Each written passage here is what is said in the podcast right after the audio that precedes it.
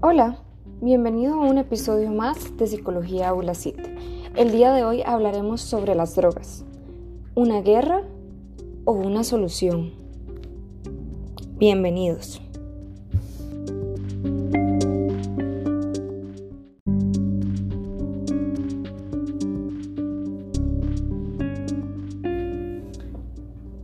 El tema de las drogas es complejo en todos sus ámbitos. Las drogas principalmente se podrían encontrar vinculadas a la situación del narcotráfico, un problema real. Por otro lado, existen las personas que se centran en combatir el narcotráfico por medio de la legalización. ¿Será una solución? ¿Qué tan eficaz podría ser? La guerra no solo se identifica por medio de conflictos entre países o intereses religiosos u otros. Existe también la guerra contra el narcotráfico contra aquellos que se vuelven cada vez más poderosos por medio de los crímenes ilícitos e ilegales a través de nuestras fronteras.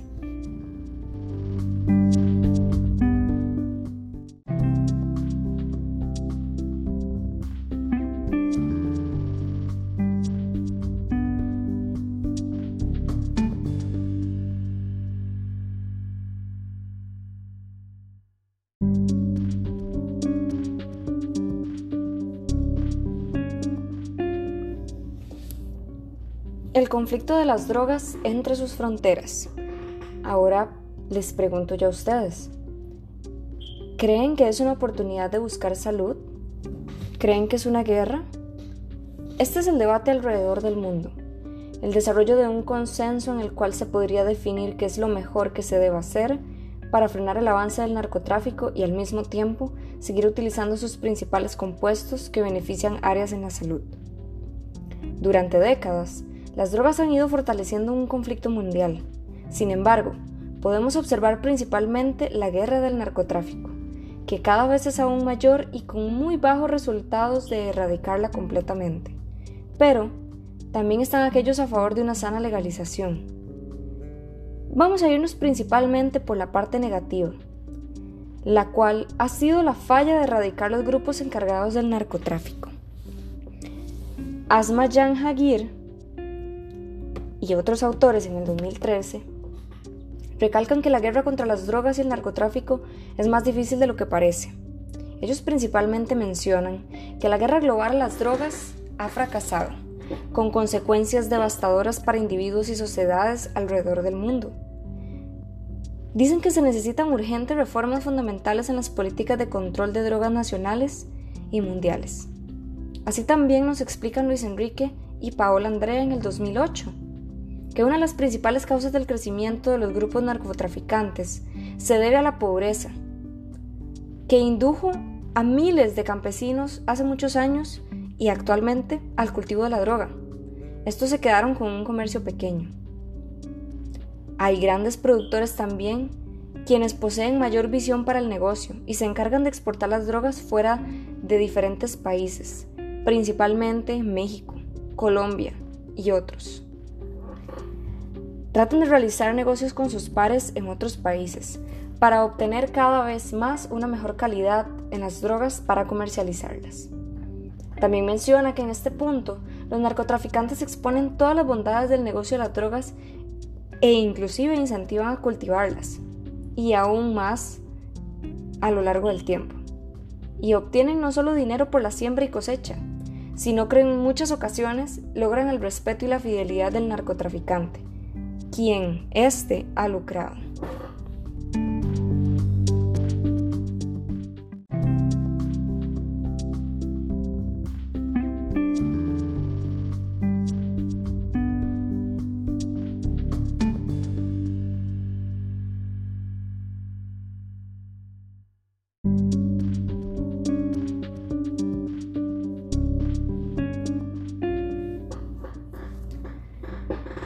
¿Será la solución legalizar las drogas de una manera responsable?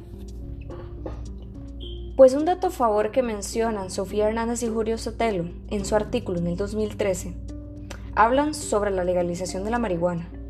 Una droga que en este caso mencionaremos principalmente no es tan dañina y que puede ser potencialmente una sustancia que ayude eficazmente al tratamiento de la salud bajo supervisión y responsabilidad profesional y legal pues ellos principalmente recalcan que la legalización de la marihuana, por ejemplo, permitiría la regulación del comercio y distribución de esta sustancia, garantizando calidad y precio.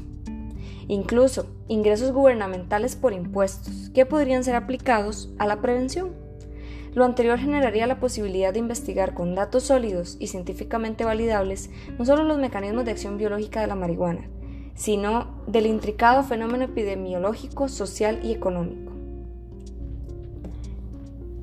La guerra contra el narcotráfico quizás no se pueda detener, pero se puede retrasar. Se puede controlar por medio de una legalización prudente, que sea investigada. En muchas regiones de Estados Unidos se ha legalizado de manera farmacéutica y ha incentivado a muchas personas a participar de una manera más sana y sobre todo legal, como mencionan Sofía y Julio. Pero, ¿Esto podría generar un descenso a la tasa del narcotráfico? ¿Vos qué opinás?